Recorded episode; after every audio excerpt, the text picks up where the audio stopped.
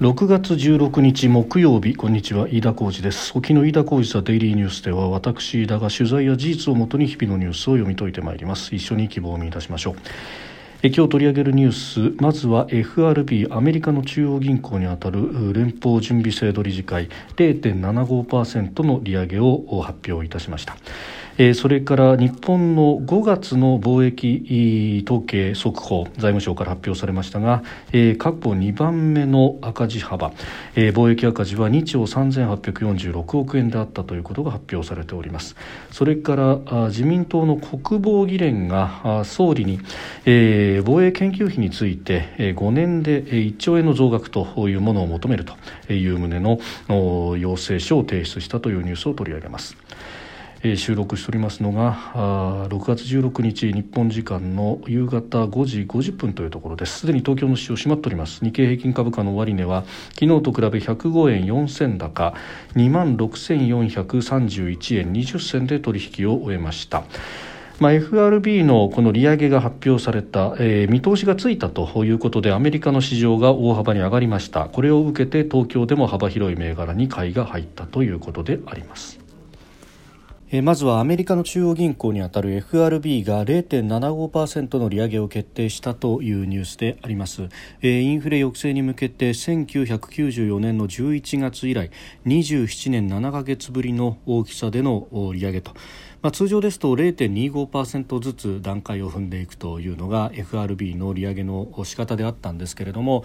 えー、まあ前回あたりのこの政策決定会合 FOMC では0.5%の利上げというのを決めておりましたで今回もそれかあるいは、えー、ここ1週間ぐらいであるいは0.75%の利上げというのもあるんではないかと言われていましたけれども、えー、結果ですねこの0.75%の利上げということになりました。まあ、直近、えー消費者物価指数が出てまいりましたけれども、まあ、あ前の月を上回った5月は0.5うんあごめんなさい。8.6%という数字が出てきたと、まあ、もちろんこれをですねあのエネルギーや生鮮食料品といったより変動の大きいものを除いたコアコア日本でいうコアコアアメリカではコアの数字で見ればですね少し落ち着いてきてはいるんですけれどもただ全体で見ると8.6%プラスというところを見て、えー、まあやはりここは、うん、0.75%という、えー中央銀行としても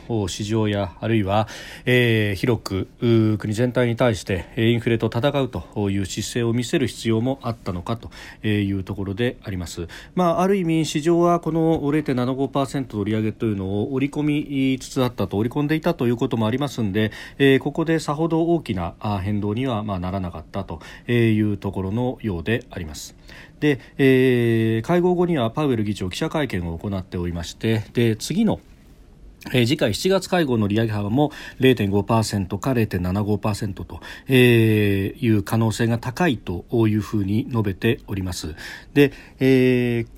まあ、仮に次回0.75ということになると9月0.5そして11月から0.25に戻すなど、まあ、あのだんだんと落ち着きを見せることになるのかあるいはそれは、えー、今後のこの物価の動向次第ということになります。でアメリカの場合は日本のこの物価上昇とは違ってもちろんエネルギーだとかの問題もありますが、えー、国内で旺盛な需要を供給が賄いきれていないという部分、えー、特に、えー、人手不足に関してというところは非常に深刻だと言われております、えー、労働市場が相当逼迫しているということは前々から言われておりまして、まあ、それを受けてですねすで、えー、に賃金の上昇が、えー、かなり始まっている。そして、まあ、そこでコストが上がるということで、えー、結果的に物価も上げざるを得ないというこの、えー、値段、えー、価格も上げざるるを得ない。それが全体として波及すると物価の上昇というものにつながってくるというところであります。で、まあ、逆に言うとですねこれだけ労働市場が強いということであれば、えー、多少利上げをしても経済がすぐにしぼむということもなかろうと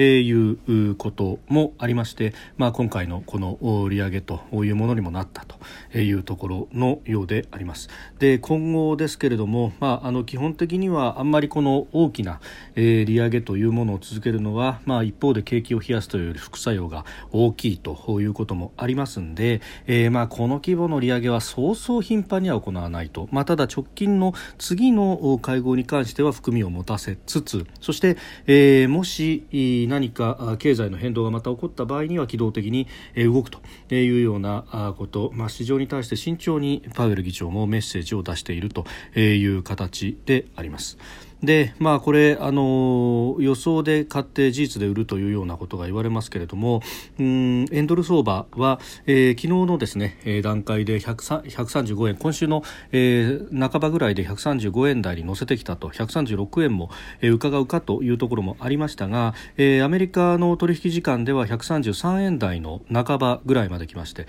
えー、そして東京で少し戻してという形ですけれども、えー、一頃のようなですね135円台の半ばから後半というところからは少し落ち着きを見せているようであります。まあ、とはいえ円安の水準であることはまあ間違いがないというところであります。まあ、これをですね内外金利差等々で、えー、説明するというような向きもありますけれども、まああのえー、それだけではなくて、えーまあ、次のニュースでありますけれども貿易赤字、まあ、これはエネルギー価格の上昇等々によって、えー、非常にいい問題になってきております、まあ、この辺の資本の取引というものも、まあ、影響している。プラス、まあ、この先の、えー、見込みというものも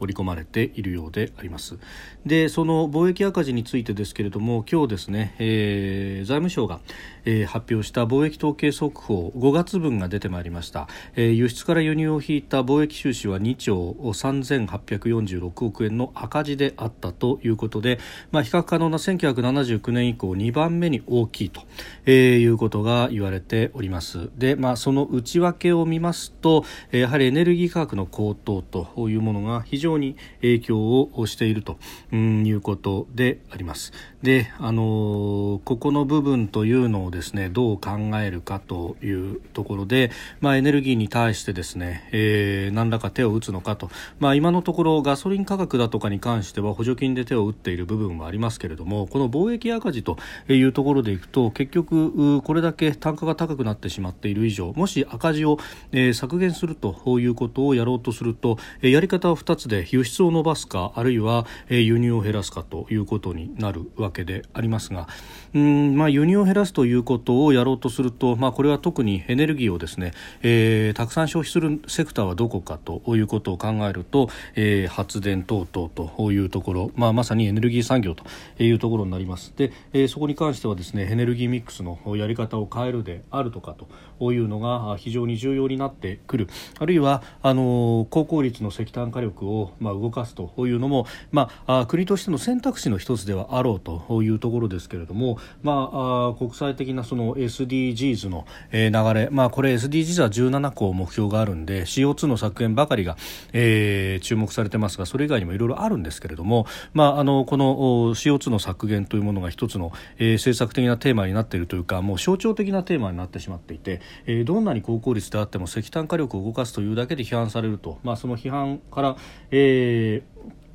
逃れるということを考えて日本政府なかなか石炭火力というものを積極的に使おうとはしていない。プラス、えー、かといって今度は国内の世論というものを気にしながらですね原子力に関してというのもなかなか後ろ向きであると、まあ、もちろん政府としては、えー、安全の確認された原発を動かすということまではメッセージとして出していて、まあ、ある意味ですねそこで、えー、ボールを丸投げする形で都道府県、えー、市町村というところに判断断を委ねているわけでありますが、まあ、他方ですね、えー、この原子力発電、まあ、今ある原発であってもだんだんと経年劣化をしていくわけです。で東日本大震災からすでに10年以上が過ぎていてその後新設の原発というのは一つも、えー、出ておりません。で世界中で見ると技術革新が進んでいて小型モジュール炉であるとか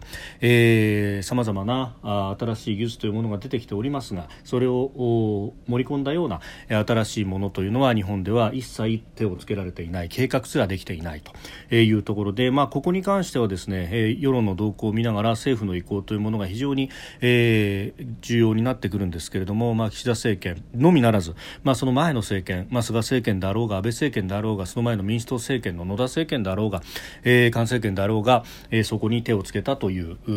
政治の側は全くいなかったと、えー、いうことであります。で、えー、いい加減ですね、まあ、ここに来てうんそこのベースロードの部分というのに手をつけないと、えー、この一連の電力改革によって系統の不安定性というものは前々から、えー、専門家の中では言われておりました。2021年、22年になると、えー、火力の老朽化がかなり激しくなってきて、えー、で一方で新設火力も CO2 の関係でなかなかできない上に、えー、再生可能エネルギーの数が増えてきて非常に系統が不安定化するんじゃないかということは前々から言われておりましてでここに関してベースロード電源を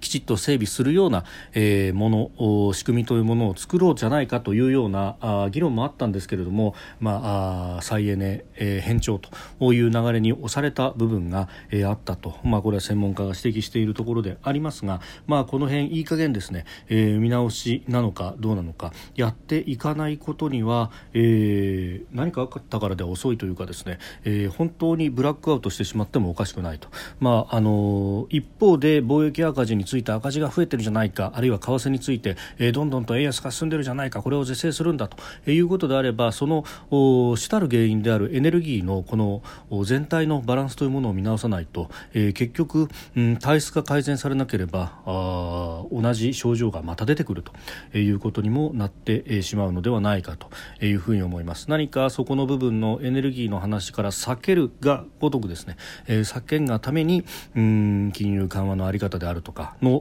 部分にばかり、えフォーカスがいっているような気がしてなりません、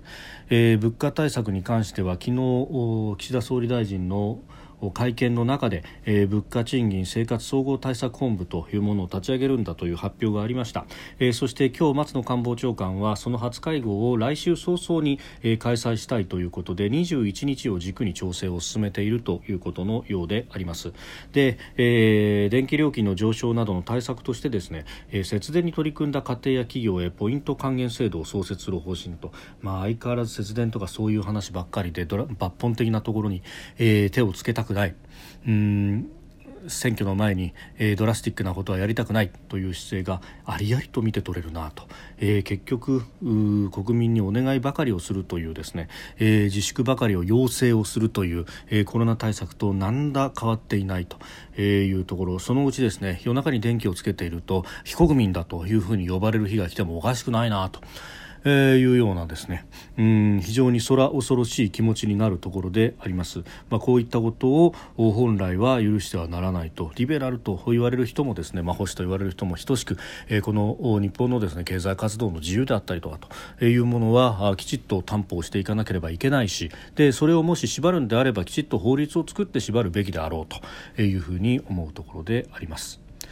えー、そして自民党の議員さんたちが、ね、国防議連の江藤誠志郎会長らが、えー、今日岸田総理大臣と総理官邸で会いまして、えー、防衛費のうち研究開発予算を5年以内に1兆円程度まで引き上げるよう求める提言を、えー、手渡したということです、えー、2023年度以降は少なくとも5000億円の確保を要求したということであります。えー、これは少し考えどころの部分があってですねというのはあの防衛費の中から研究開発予算を5年以内に1兆円程度まで引き上げるように求める提言を出したと。あの防衛費の中で、まあ、これをですね、えー GDP 比2%、まあ、あの10兆円程度にまで、えー、5年以内に引き上げようという話がある中でですね。で、えー研究開発非常に重要なんですけれどもここの部分にじゃあ予算を食われてしまうということになると、えー、全体としては予算は増えたけれども他の部分本当に必要な部分がなかなか増えないということにもなりかねないと、えー、こうしてですね研究も大事ですけれどもそこに、えー、ばかり予算が縛られるというのはうんちょっとどうなんだと、まあ、それよりも本来メスを入れるべきは日本の科学技術予算というのは4.4兆円あるということで、えー、その9割以上が民生用で占めているということなんですが、まあ、日本の場合はその学術会議の議論の時にもありましたけれども、えー、かなり厳格に、まあ、少しでも防衛省や、えー、自衛隊と協力をするというような研究開発はほとんど研究開発が下りないあるいは、えー、大学の中で、えー、そういった採択がされないという問題が指摘されておりました。で結局それはそのままになってしまっているんですけれどもここに、えー、手をつけずに、まあ、あの予算が取りやすいですね、えー、防衛費の中から、えー、予算を取るんだといういうようなことになるとこれは議員さんたちのパフォーマンスに過ぎないんじゃないかというような懸念もあります、えー、きちっと科学技術予算の配分についても、えー、合わせて、えー、議論をしていただきたいと、まあ、それは国防議会国防議連のあるいは国防部会の話ではなく、えー、文教族の、えー、テリトリーだから手をつけられないんだとかうんそういうことを、えー、言うのかもしれませんけれども一体いつまでそういった昭和の議論を令和の時代に続けてるんだろうというところそしてそういったところも含めて有権者は判断をすべきなのではないかと思うところであります。飯田小泉デイリーニュース月曜から金曜までの夕方から夜にかけてポッドキャストで配信しております。番組ニュースに関してご意見感想飯田 TDN アットマーク Gmail.com までお送りください。飯田小泉デイリーニュースまた明日もぜひお聞きください。飯田浩二でした。